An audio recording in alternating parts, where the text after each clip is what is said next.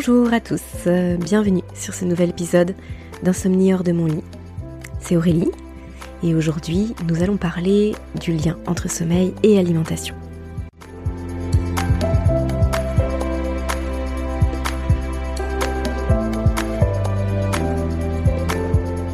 L'alimentation c'est un très très vaste sujet que j'ai déjà abordé quelques fois sur le, podcast mais j'avais très envie d'y revenir. Déjà parce que j'ai régulièrement des questions sur euh, quoi manger. En fait, sur l'alimentation au sens large. Mais aussi parce que souvent, les personnes avec lesquelles je discute n'ont pas idée qu'il y a un lien entre le sommeil et l'alimentation. Et c'est peut-être votre cas aujourd'hui. Ce serait pas surprenant parce que c'est pas du tout quelque chose qui est mis en avant de façon, euh, de façon euh, fréquente. Et pour autant, c'est quelque chose d'essentiel. Pourquoi? Eh bien, parce que l'alimentation, elle permet à votre corps d'avoir des ressources. Elle permet à votre corps de trouver des nutriments, des micronutriments, pour ensuite activer toutes les fonctions. Toutes les fonctions de notre corps. Et le sommeil, c'est une fonction de notre corps, c'est une fonction innée. C'est une fonction qui est euh, naturelle, qui euh, se développe euh, dès la période in utero, et qui ensuite va arriver à maturation petit à petit euh, quelques mois après la naissance et puis va évoluer, va se mettre en place pendant la petite enfance, l'enfance, l'adolescence, l'âge adulte. Il va y avoir des variations pendant enfin, tout au long de la vie finalement, mais c'est quelque chose que nous n'avons pas besoin d'apprendre. On n'a pas besoin d'apprendre à notre corps à dormir, il sait faire. Par contre, ce qui est important, et même j'ai envie de dire essentiel à comprendre, c'est qu'il faut apprendre à ne pas entraver cette fonction sommeil. Et justement, ce sujet de l'alimentation nous permet de, bien comprendre à quel point on peut entraver notre sommeil ou à quel point on peut le soutenir. Si on n'apporte rien d'intéressant à notre corps, bah petit à petit, l'ensemble des fonctions de notre corps vont être déséquilibrées. Il y a certaines choses qui vont moins bien fonctionner. Pour certaines personnes, ça va se répercuter assez rapidement, assez directement sur le sommeil. Mais aussi, si on apporte des choses qui vont être très négatives, néfastes à notre corps, eh bien il va devoir les traiter, il va devoir dépenser de l'énergie pour s'occuper de ça, et ça peut venir pénaliser les autres fonctions, dont la fonction sommeil par exemple. Ça, c'est quelque chose que je détaille vraiment beaucoup plus dans ma formation Dormir de nouveau, euh, formation euh, en ligne, complètement en ligne, avec euh, des, des lives qu'on fait ensemble. Je vous en avais pas mal parlé là sur les derniers mois, dernières semaines. Effectivement, je vais beaucoup plus loin sur le sujet, mais là, aujourd'hui, moi, ce que je voulais développer avec vous, c'est déjà de comprendre qu'il y a un lien et que ce qu'il y a dans notre assiette, ça vient nourrir notre corps ou alors le surcharger et l'empêcher de fonctionner correctement. Ce qu'il y a dans notre assiette, souvent, c'est composé de plein de choses dont le corps il n'a pas vraiment besoin. Ou alors, encore une fois, qui peut venir le surcharger. Aujourd'hui, rares sont les assiettes qui sont complètement utiles à notre corps. Souvent, notre corps, il va essayer de puiser certaines choses dans une énorme assiette de, de pâte carbonara, mais c'est pas si évident de trouver beaucoup de choses là-dedans. Alors il va trouver des macronutriments, les protéines, les glucides, les lipides, mais il va souvent trouver très très très très peu de micronutriments. Les minéraux, les vitamines, les oligo-éléments, toutes ces petits, tous ces petits, tous ces petites molécules, ces petits éléments qui permettent les cascades de réactions chimiques dans notre corps et qui permettent à notre corps de bien fonctionner. Alors souvent, la question qui me vient vis-à-vis du sommeil, c'est Aurélie, euh, Qu'est-ce que je dois manger pour bien dormir? Alors c'est quoi une alimentation sommeil entre guillemets? Et souvent c'est une expression que j'utilise. Hein. On parle d'alimentation sommeil, mais bien sûr qu'il ne faut pas oublier que ce n'est qu'un raccourci. C'est juste une façon de s'exprimer. Il n'y a pas vraiment d'alimentation sommeil. En fait, une bonne alimentation sommeil, c'est une alimentation santé, à partir du moment où on va vers une alimentation qui soutient notre sentier, qui correspond aux besoins physiologiques de notre corps, qui vient répondre aux différents besoins de notre organisme à tous les niveaux, micro et macronutriments, donc une alimentation santé, alors par ricochet, c'est une alimentation sommeil. Je vous invite à vraiment ne pas séparer votre sommeil de votre état de santé. Souvent on me dit, euh, moi, tout va bien dans ma vie, je suis en très bonne santé, mais par contre, je dors pas. Bah là, il y a quelque chose qui va pas dans cette phrase. En fait, si vous ne dormez pas, c'est que votre état de santé, il n'est pas optimal. Ça veut pas dire que vous êtes euh, à l'article de la mort, c'est pas ce que je suis en train de dire. Ça veut pas dire non plus que, c'est euh, catastrophique et puis que vous vous en sortirez jamais. Mais ça veut dire que dans ces, degrés de niveau de santé, c'est pas optimal. Ça veut dire que là, en termes de d'équilibre de votre corps, en termes de santé globale, eh bien, il y a quelque chose qui va pas. Et que votre euh, corps exprime par des troubles du sommeil. Donc une bonne alimentation sommeil, c'est déjà avant tout une bonne alimentation santé, une alimentation qui va permettre à votre corps d'être nourri correctement et de ne pas être encrassé, de ne pas être surchargé avec trop de polluants, trop de toxines, trop de choses à traiter, trop de colle, etc., euh, etc. Trop de choses qui viennent surcharger les intestins, qui viennent perturber euh, tout le fonctionnement digestif, qui viennent surcharger le fonctionnement hépatique, etc. Donc là, je vous invite, vous voyez, on fait un, espèce de glissement, en fait, vers l'alimentation globale, vers une alimentation santé. Parce que c'est normal, parce qu'en fait, ça devrait être que ça. Souvent, quand on fait des recherches sur Internet ou même lorsqu'on discute de, sommeil avec euh, bah, différents professionnels qui peuvent donner leur avis sur, sur le sujet ou conseiller, eh bien, on va se retrouver avec des choses qui me semble un petit peu éloigné de cela, et c'est pour ça que ça fonctionne pas. C'est-à-dire qu'on va se poser la question de qu'est-ce que je dois manger pour bien dormir? Ou qu'est-ce que je dois pas manger pour bien dormir? Donc là, on va peut-être dire bah, le café, par exemple. Alors manger, boire, hein, ça va ensemble. Le café, peut-être le chocolat noir le soir, peut-être la viande. Certaines personnes vont dire faut pas manger de viande le soir. D'autres vont dire faut manger que de la viande, mais pas de viande rouge, que des protéines ou pas de protéines, ou à tel moment de la journée, etc. En réalité, pour moi, ça, mais c'est du, c'est du détail. C'est-à-dire que vous sortirez pas de votre insomnie chronique juste en vous demandant s'il faut manger du beefsteak le soir ou pas. C'est, beaucoup trop spécifique. En fait, il faut vraiment prendre un pas de recul. Là, il faut dézoomer et regarder la situation globale. Alors bon, peut-être que le café de, 20 heures, effectivement, il peut vous pénaliser. Mais souvent c'est tellement, et je le constate hein, tous les jours dans mes accompagnements et dans les personnes que je peux conseiller et suivre, je le constate vraiment tout le temps. C'est-à-dire que les gens, de façon globale, ont une bonne idée le café, ça peut ne pas être bénéfique pour le sommeil. Donc c'est souvent pas ça qui pose problème. Le café à 20 heures, quand on commence des démarches pour s'occuper de son sommeil, c'est une des premières choses qu'on fait. Donc là, moi vraiment, je vous invite à aller euh, plus loin. Donc, pour l'alimentation, il y a plusieurs paramètres à regarder. À quel moment vous mangez? À quelle heure vous mangez? Le soir, mais aussi le matin, tout au long de la journée. Quelle est cette plage alimentaire? Sur quelle plage vous mangez? Est-ce que vous mangez de 6 heures le matin jusqu'à 22 heures le soir? Même s'il y a que 3 ou 4 repas, bah, ça veut dire qu'en termes de repos digestif, il n'y a jamais plus de euh, 9 heures. Alors, bon, je peux même pas vraiment compter 9 heures, c'est-à-dire qu'il faut à peu près 4 heures, ça veut dire qu'il y a à peu près 4 ou 5 heures de repos digestif complet. Parce qu'il faut compter 4 à 5 heures pour qu'il y ait vraiment plus rien du tout dans l'estomac si vous avez fait un repas complet normal. Donc en termes de réel repos digestif, bah, c'est très très court. Ou alors, est-ce que vous finissez de manger à 18h le soir et par contre vous mangez à, à 10h le lendemain matin? Et là, tout de suite, vous avez un repos digestif qui est beaucoup, beaucoup plus intéressant, qui va permettre à votre corps de faire plein d'autres choses. Parce que c'est coûteux, la digestion, on l'oublie trop souvent. Ça demande beaucoup d'énergie. C'est de l'énergie que le corps peut pas utiliser sur autre chose. Ensuite, on va se poser la question de la quantité qu'on a dans notre assiette. Et aussi du nombre de repas. Donc vous voyez, là, on dépasse déjà euh, qu'est-ce qu'il y a dans mon assiette. C'est intéressant hein, de se demander qu'est-ce qu'il y a dans mon assiette, bien sûr, mais il y a aussi vraiment cette notion de quantité, de nombre de repas, de, fréquence, de moments, de plage d'alimentation. Et donc on va pas du tout se focaliser sur quelques aliments dont on aurait entendu dire que c'était pas top pour bien dormir, etc. Parce que chaque personne est différente. Et peut-être que pour votre voisin de manger de la viande, il la digère pas du tout, ça passe pas, et le soir c'est très compliqué à digérer. Peut-être que pour vous ça passerait très bien.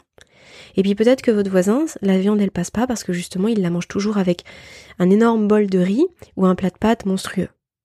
Et là on sait qu'en termes de combinaison alimentaire, c'est pas du tout favorable. Donc peut-être que si vous, vous mangez votre viande avec des haricots verts ou avec euh, une, une poêlée de courgettes, ce sera complètement différent. Et puis, l'alimentation, ça dépend aussi beaucoup, d'une certaine façon, des casseroles que vous avez pu accumuler jusqu'à maintenant. Si, d'un point de vue digestif, d'un point de vue alimentaire, ça a été assez catastrophique dans votre vie pendant 10, 15, 20, 30 ans, 40 ans, alors bien sûr qu'il y a des choses qui seront à prendre en compte de façon un peu plus spécifique pour vous aujourd'hui, bah, le temps que ça se remette en place en fait, le temps que votre système digestif qui peut-être a été pas mal euh, mis à mal justement, pas mal altéré, abîmé, puisse se régénérer et puisse retrouver un semblant d'équilibre petit à petit. Et puis après, ça deviendra de plus en plus solide et vous pourrez digérer et manger de plus en plus de choses. J'insiste là-dessus parce que c'est d'une certaine façon trop facile mais surtout tellement inefficace de se comparer aux autres et de vouloir faire la même chose que ce qu'on a lu sur internet, etc. Et d'ailleurs, les personnes qui de façon assez dogmatique vont vous dire il faut manger ça en telle quantité, il faut faire ci, il faut faire ça. Déjà là, ça, c'est ça clignote rouge. Il faudrait que ça puisse clignoter rouge dans votre tête et que vous puissiez vous dire hum, non, là il y a quelque chose qui va pas. Il faut que ça puisse être adapté à moi. Donc bien sûr que ça passe par prendre certaines choses. Ah ok, j'ai entendu dire ça. Ok, pas de souci. Mais ensuite, ça passe par l'expérimentation, et puis on vient confronter ça avec ce que vous ressentez. Mais il faut aussi que ça puisse être éclairé, c'est-à-dire que la personne qui vous dit surtout ne mangez pas de poulet après 19 heures. Ok, mais, mais pourquoi en fait? Il faudrait pouvoir comprendre euh, d'où la personne parle en fait, pourquoi elle vous dit ça, qu'est-ce qui induit pour elle ce, type de conseil, qui encore une fois pour moi est beaucoup trop dogmatique? Et hum, est-ce que ça vous convient? Là, ce podcast, il a vraiment pour but d'attirer votre attention sur, je le disais en introduction, le lien entre l'alimentation et sommeil. Oui, bien sûr qu'il y a un lien et qu'il y a un lien étroit. Mais en même temps que vous puissiez avoir, entretenir, on va dire, un esprit critique important. C'est ça qui va vous permettre de, de faire les vrais choix éclairés, les, des bons choix pour vous. Pas des bons choix dans l'absolu, mais des bons choix pour vous.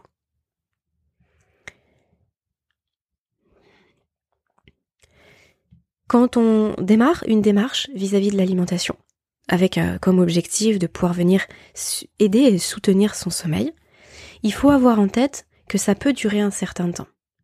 Parce que tout ce que vous avez fait jusqu'à maintenant, ça s'efface pas comme ça, d'un coup de gomme, en l'espace d'une semaine parce que vous avez décidé de, mettre des choses en place dans votre alimentation. Donc c'est très bien de le faire, mais il faut quand même en parallèle avoir la, lucidité de se dire je mets des choses en place, mais je verrai peut-être pas demain ou après-demain les bénéfices. Peut-être que je verrai ça dans un mois, peut-être dans six mois, petit à petit. Mais là où c'est très intéressant, c'est que comme on parle d'alimentation santé avant d'alimentation sommeil, eh bien vous allez avoir des répercussions sur votre santé. Pour le coup, donc de façon globale, peut-être même avant d'avoir des répercussions sur votre sommeil. Donc là, vous êtes en train d'investir sur vous-même, d'impulser quelque chose de très global qui va vous, vous apporter énormément de bienfaits, et le sommeil arrivera. Peut-être qu'il arrivera en première position, peut-être que votre corps choisira d'utiliser cette alimentation santé, cette bonne alimentation adaptée pour vous, pour déjà s'occuper d'autres problèmes qu'il avait, et que le sommeil arrivera dans un second temps. Mais en fait, ça n'a pas beaucoup d'importance, parce que vous œuvrez pour votre santé. Et c'est ça qui compte en fait. C'est vraiment le. C'est comme ça qu'on sort d'une insomnie chronique. C'est en se détachant euh, de toutes ces injonctions qu'on a vis-à-vis de notre sommeil tout court, sans faire le lien avec notre santé. C'est en œuvrant pour la santé qu'on a par ricochet des répercussions absolument extraordinaires sur son sommeil. Donc par exemple, en, œuvrant et en changeant vos habitudes alimentaires, vous allez peut-être vous rendre compte que vous n'êtes plus constipé, euh, vous avez plus d'énergie, euh, vous vous réveillez probablement moins la nuit, avec moins de bouffées de chaleur. Vous avez moins de coups de barre. Vous avez euh, peut-être moins de problèmes de peau. Peut-être que vous avez, vous êtes plus joyeux, vous êtes moins déprimé, etc., etc. Et donc vous voyez bien que par ricochet, ça, ça joue sur le sommeil. Le fait d'être moins déprimé, on rumine moins, on cogite moins. Le fait d'être moins constipé, on a moins mal au ventre, on se réveille moins la nuit pour aller aux toilettes. On a moins de maux de tête, etc. Et là, je pourrais vraiment, on pourrait partir sur des choses très très très vastes. Donc, je vais m'arrêter là. Mais en tout cas, c'est pour que vous puissiez comprendre toute cette cascade qui, qui se met en œuvre dans notre corps. Et c'est pour ça que si on, on se contente uniquement de regarder le sommeil, de se focaliser sur le sommeil en se culpabilisant de ne pas dormir, en se disant qu'on doit apprendre à dormir, là on fait complètement fausse route. On est complètement à l'ouest et c'est pour ça que ça ne fonctionne pas. Là, ce dont je vous parle, ce sont des choses qui sont, qui sont vraiment éprouvées. C'est-à-dire que si vous œuvrez pour votre santé, et notamment au travers de l'alimentation, ça fait partie, ça c'est pas que ça, mais ça fait partie grandement, alors vous irez vers le sommeil. Donc, pour aller vers des choses très concrètes, moi ce que je vous conseille, c'est déjà de mettre en place une bonne hygiène de sommeil, des bonnes habitudes de sommeil. D'aller vers une bonne hygiène émotionnelle. Ça, on l'oublie trop souvent. Les émotions, c'est pas euh, moi depuis toute, toute ma vie j'ai toujours été anxieuse et je serai toujours et c'est comme ça, c'est une fatalité. Non. Sa capacité à gérer ses émotions, eh bien, elle se renforce, elle s'apprend. Et ça, j'en parle vraiment beaucoup, beaucoup, beaucoup dans ma formation Dormir de nouveau parce que c'est vraiment un pilier essentiel. On peut pas simplement être fataliste et se dire bah c'est comme ça, ça changera jamais. Bah, en ce cas-là, euh, autant rester chez soi et puis on fait jamais rien de sa vie et puis rien ne changera jamais. Ça n'a pas de sens en fait. On peut bien sûr qu'on peut agir sur sa capacité de gestion émotionnelle et ça veut pas dire ne plus rien ressentir. Ça veut dire simplement savoir comment on gère ce qu'on ressent. Et ça, ça fait toute la différence. Et c'est fascinant hein, de voir notre plasticité cérébrale, de voir notre capacité d'adaptation autour de tout ça. Euh, franchement, si vous ne l'avez pas vécu jusqu'à maintenant, euh, c'est quelque chose qui va vous transformer. Moi, pour l'avoir expérimenté et pour le voir expérimenter avec les personnes que j'accompagne, c'est euh, fascinant, fascinant. Et puis, en travail de fond, donc quand on a impulsé une bonne hygiène de sommeil, quand on commence à impulser une bonne hygiène émotionnelle, eh bien en parallèle de tout ça, on peut se dire ok, je vais faire un travail de fond sur l'alimentation. Et vous voyez là comment les choses elles viennent se mettre en synergie. C'est pour ça que si on active un levier, puis six mois après un autre, puis six mois après un autre, on peut vite se démotiver, on peut vite se désespérer en se disant mais finalement il n'y a rien qui fonctionne pour moi. Et c'est un écueil dans lequel je suis tombée, et je suis même restée pendant très longtemps, et c'est pour ça que j'en parle avec autant d'aisance aujourd'hui, c'est parce que je sais que ça fonctionne pas, je sais que c'est démotivant, je sais que c'est coûteux, on dépense beaucoup d'énergie pour rien, et en même temps, et surtout, et c'est ce que je voudrais que vous puissiez retenir, il y a une autre voie. C'est le fait d'activer tout ça en synergie. Ok, alors qu'est-ce que vous allez pouvoir faire demain, voire même à partir d'aujourd'hui, pour votre alimentation? Bah, La première chose avec ce podcast, c'est déjà de comprendre les répercussions, les bienfaits, euh, que ça peut prendre du temps, mais que l'important c'est d'œuvrer euh, pour. Et d'où l'importance capitale de, comprendre, et c'est pour ça aussi que dans, tout ce que je vous propose, que ce soit en consultation, en formation, que ce soit là au travers du podcast, je vous explique toujours pourquoi je vous dis les choses, et justement je vous dirai jamais faites ci, faites ça. ça pour moi ça n'a vraiment absolument aucun sens. Et c'est, c'est, ce n'est absolument pas porteur. Donc on comprend, on, se renseigne, on, cherche, on est curieux en fait. Ça c'est vraiment une qualité, une, une, qualité d'esprit que je vous invite à toujours entretenir. Toujours cette, cette curiosité.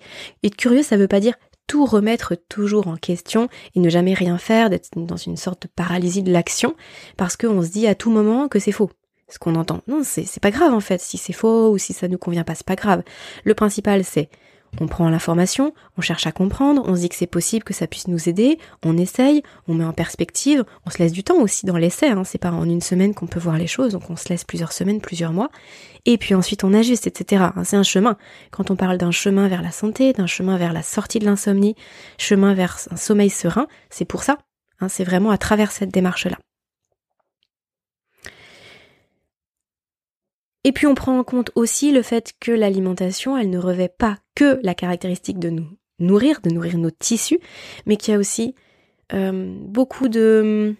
comment dire Il y a aussi un ancrage émotionnel euh, à travers de l'alimentation. Et puis il y a aussi euh, bah, tout, le microbiote qui, qui qu'on a nourri, parfois mal nourri pendant des années, voire des décennies, et puis bah parfois qui va avoir lui des, exigences qu'on va exprimer au travers de certaines pulsions. Et donc ça, c'est un gros, gros travail. Et puis il y a bien sûr des habitudes de consommation, on achète tout le temps la même chose dans le, dans le magasin, il y a des habitudes sociales, etc. Donc il y a un gros enjeu, faut pas le prendre à la légère. Maintenant, pour continuer sur ce chemin, moi ce que je vous propose, c'est de suivre, de tester et de suivre les trois conseils que je vais vous présenter ici. Le premier, ça va être de vous poser la question de ce qu'il y a dans ce que vous mangez. Et ça, c'est tout bête. Ça passe par un truc tout bête, un réflexe euh, extrêmement simple. Lisez les étiquettes des produits que vous achetez. Sur les étiquettes des produits que vous achetez, vous avez les ingrédients qui sont obligatoirement rangés par ordre décroissant de quantité. C'est-à-dire que l'ingrédient qui arrive en premier, c'est celui que vous retrouvez en plus grande quantité dans votre produit.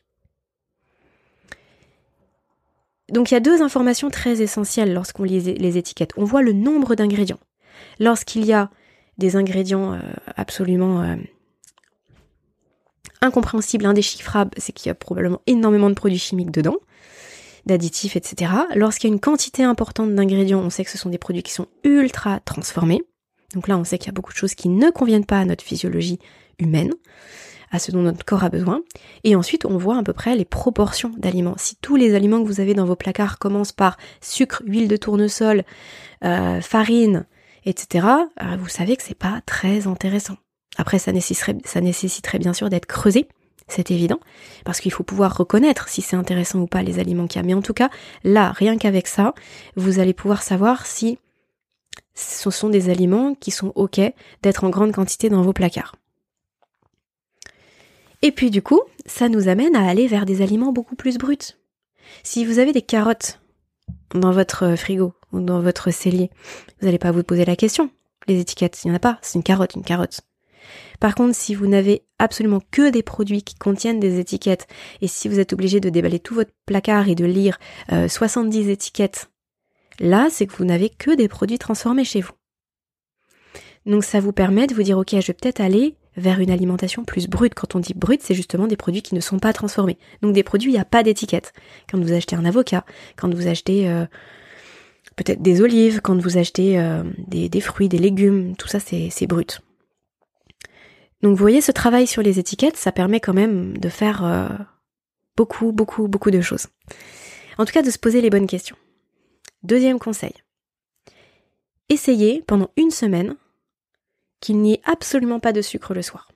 Réservez les desserts, euh, les, chocolats, les carreaux, enfin, toutes les petites friandises, tous les trucs, pour un autre moment de la journée. Pas de sucre le soir. Donc ça peut être juste des protéines animales, végétales, ou ça peut être euh, des, des, matières grasses, euh, voilà, peu importe finalement, avec des légumes, mais pas de sucre. Vraiment, vous laissez à un autre moment de la journée. Vous allez déjà voir ce que ça fait comme comme conséquence, que ça a comme conséquence sur votre endormissement et surtout sur les réveils nocturnes. Troisième conseil, idem, pendant une semaine, vous testez pendant une semaine.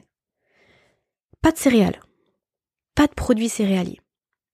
Ça, vraiment, cette histoire de produits céréaliers, c'est à mon sens une vaste foutaise. C'est une des plus grandes maltraitances qu'on ait pu faire à notre corps depuis euh, plusieurs euh, décennies. C'est le fait de considérer que les produits céréaliers doivent être la base de notre alimentation. Et moi, je le vois à chaque fois que je questionne pour, pour aller plus loin d'un point de vue sommeil, ou même dans mon entourage, un peu importe. Quand je dis, bah tiens, qu'est-ce que tu manges? Ah bah, féculents, des féculents. C'est comme si c'était, euh, faut surtout dire qu'on mange des féculents, parce que c'est important, parce que c'est bien vu, parce que c'est essentiel. Mais, alors bon, ça dépend derrière ce qu'on met comme, ce qu'on met derrière le terme féculent, c'est évident. Mais, mais non, mais non, mais en fait, on peut tout à fait vivre sans manger des, féculents euh, à tour de bras. Alors, bien sûr que selon votre activité quotidienne, si euh, vous êtes, euh, je sais pas, vous travaillez dans le bâtiment, vous, portez des charges toute la journée, vous êtes un sportif, vous vous entraînez énormément ou un sportif de haut niveau, vous êtes maman allaitante, bah peut-être que vous allez avoir besoin en termes de quantité d'énergie d'aller vers quelque chose d'un petit peu plus dense. Encore qu'il n'y a pas besoin d'en manger matin, midi et soir, mais sinon, de façon générale, les céréales, c'est un peu comme ça. Enfin, c'est pas c'est bon, oui, c'est très très bon hein, de manger des céréales, de manger euh, boulgour, quinoa, pâtes, riz, etc. Ok, oui, c'est bon. Mais de là en manger tous les jours à tous les repas, comme c'est probablement le cas pour vous, ou en tout cas c'est le cas pour énormément de personnes, bah c'est trop. En fait, c'est très très indigeste les céréales pour le corps, c'est très fatigant, ça fait beaucoup de colle, beaucoup de mucus au niveau des intestins. Et si on a au niveau des intestins, ce qu'il y en a partout, hein, ça fait énormément réagir le, corps. D'ailleurs, les hypersensibilités ou les allergies, elles sont euh, très marquées vis-à-vis notamment des produits à gluten. Donc les céréales, c'est C'est une fois de temps en temps. C'est oh tiens aujourd'hui je me fais euh, je me fais je sais pas du riz, oh, tiens aujourd'hui je me fais ça, mais c'est pas tout le temps. Et ça veut dire que si on enlève les céréales, on va se poser la question de par quoi je remplace. Donc on va manger plus de légumes, peut-être plus de crudités aussi, plus de plus d'olives, plus d'avocats, plus de petits poissons gras, plus de plus de viande peut-être, plus de poissons tout court. Peut-être aussi plus de houmous, de légumineuses. Attention à bien les faire tremper, hein, que ce soit bien digeste. Mais en tout cas, ça permet, quand on enlève ça, de remplacer par des choses qui vont être beaucoup plus intéressantes pour le corps. Et vous allez, vous allez voir que ça change, mais considérablement la donne. Et en une semaine, on commence quand même à sentir déjà des choses. Donc c'est pour ça que je vous invite à pas le faire sur seulement une journée, mais à le faire sur une semaine. Donc si je récapitule, parce que ce podcast, il est quand même assez chargé en informations, je m'en rends compte. Je voulais faire quelque chose d'assez court, mais finalement c'est un sujet qui est, qui est très très vaste. Et d'ailleurs, si vous avez des questions sur l'alimentation, n'hésitez pas à me les poser. Je ferai un question-réponse là euh, très prochainement, parce que j'ai déjà pas mal de questions sous le coude que vous m'avez envoyées, et je pourrais faire euh, tout un soit deux questions-réponses, dont un consacré à l'alimentation, et puis euh, peut-être sinon juste voilà, un grand question-réponse où je traiterai des questions alimentaires aussi, en lien avec tout ce que je viens de vous dire, donc n'hésitez pas. Vous pouvez le réécouter aussi le podcast, hein, parce qu'il y a besoin parfois de réentendre les choses, de, de réentendre qu'il y a besoin de temps, de réentendre, enfin voilà, tout ce que j'ai pu vous dire jusqu'à maintenant, je pense que c'est pas, c'est pas anodin. Et pour impulser un changement, il faut vraiment savoir pourquoi on le fait, et c'est ce qui permet que ça dure dans le temps. Donc n'hésitez pas. Mais en tout cas, par rapport aux trois conseils que je, vous invite à mettre en place dans votre quotidien aujourd'hui, je les reprends. Ça va être de posez-vous la question des étiquettes. Regardez si vous avez des étiquettes, et si vous avez des étiquettes, regardez ce qui a marqué dedans. Posez-vous la question, soyez curieux. Deux, pendant au moins une semaine, enlevez toute forme de sucre le soir. Laissez votre corps tranquille avec ça. Le sucre, c'est un ultra stimulant, ça fait faire le yo-yo à votre glycémie, c'est pas, pas ok pour le sommeil. Et trois, pendant une semaine au moins aussi, pour vraiment sentir quelque chose, enlevez les céréales. Enlevez les céréales. Mangez plus de matières grasses, mangez plus de protéines, mangez plus de légumes, euh, euh, mangez peut-être plus aussi de, on peut avoir de la densité hein, sur des produits, euh, des, légumes racines, des tubercules. Vous pouvez vous faire, je sais pas moi, si vous faites une purée de patates douces, patates douces panées avec un peu d'ail, un petit peu de, peut-être un tout petit peu de beurre cru. Vous allez voir, hein, c'est dense, hein, ça tient vraiment au corps. Hein. Donc euh, allez-y sur de la betterave, sur des, carottes si vous avez peur de manquer. Et puis sinon, bah, allez-y sur euh, un peu de légumineuses, allez-y sur autre chose que des céréales. Ça va aussi vous inviter vraiment à varier vos repas et peut-être à vous pencher sur des choses qui font pas partie de votre quotidien aujourd'hui. Donc de vous ouvrir à d'autres aliments qui vont apporter des choses intéressantes à votre corps et et que vous ne connaissez pas, et vous allez vous rendre compte que vous aimez, que c'est facile à cuisiner, que c'est facile à conserver, etc., etc. Voilà pour ces trois conseils. Écrivez-moi, dites-moi si vous avez l'intention d'essayer. Euh, écrivez-moi si vous avez, euh, si vous l'avez fait et que ça vous a apporté quelque chose. N'hésitez pas. C'est, précieux aussi de pouvoir venir faire un feedback. Pour vous, ça vient ancrer quelque chose. Alors moi, je suis très heureuse hein, quand je vous lis, quand je reçois vos feedbacks, quand je, vous vois. Certains m'écrivent à plusieurs reprises euh, au fil des mois et me, me, font part de leur évolution. Je suis extrêmement heureuse et, fière de que vous puissiez me confier ça. Mais c'est aussi très important pour vous. Parce que finalement, vous venez acter quelque chose. C'est pas un truc qui flotte dans votre esprit en vous disant, oh, j'ai la sensation que quand j'ai fait ça il y a six mois en arrière, c'était peut-être pas mal, mais je me souviens pas trop, puis c'était peut-être lié à autre chose. Non, faites quelque chose, observez, et puis partagez-le. Alors moi, ça peut être moi, mais ça peut être aussi à votre entourage, etc. Et ça vous donnera envie de, de poursuivre ou de recommencer une fois, une fois prochaine. Et je vais terminer là-dessus. Quelque chose qui me paraît aussi essentiel là pendant que je suis en train de dire ça, en parlant d'une fois prochaine. C'est pas parce que là vous l'avez fait pendant une semaine que c'est ad vitam aeternam. Parce que ça peut être assez effrayant pour le cerveau de se dire je démarre quelque chose mais ça veut dire attends que je pourrais plus jamais faire ci, plus jamais faire ça. Non, c'est pas grave, là vous vous laissez la possibilité de tester. Vous vous autorisez, en fait, c'est ok. Et puis si après, vous repartez sur des habitudes alimentaires qui sont peut-être moins favorables, bah peut-être qu'à un moment donné, vous aurez envie de retrouver le bien-être que vous avez eu pendant cette semaine de test, puis peut-être que vous recommencerez.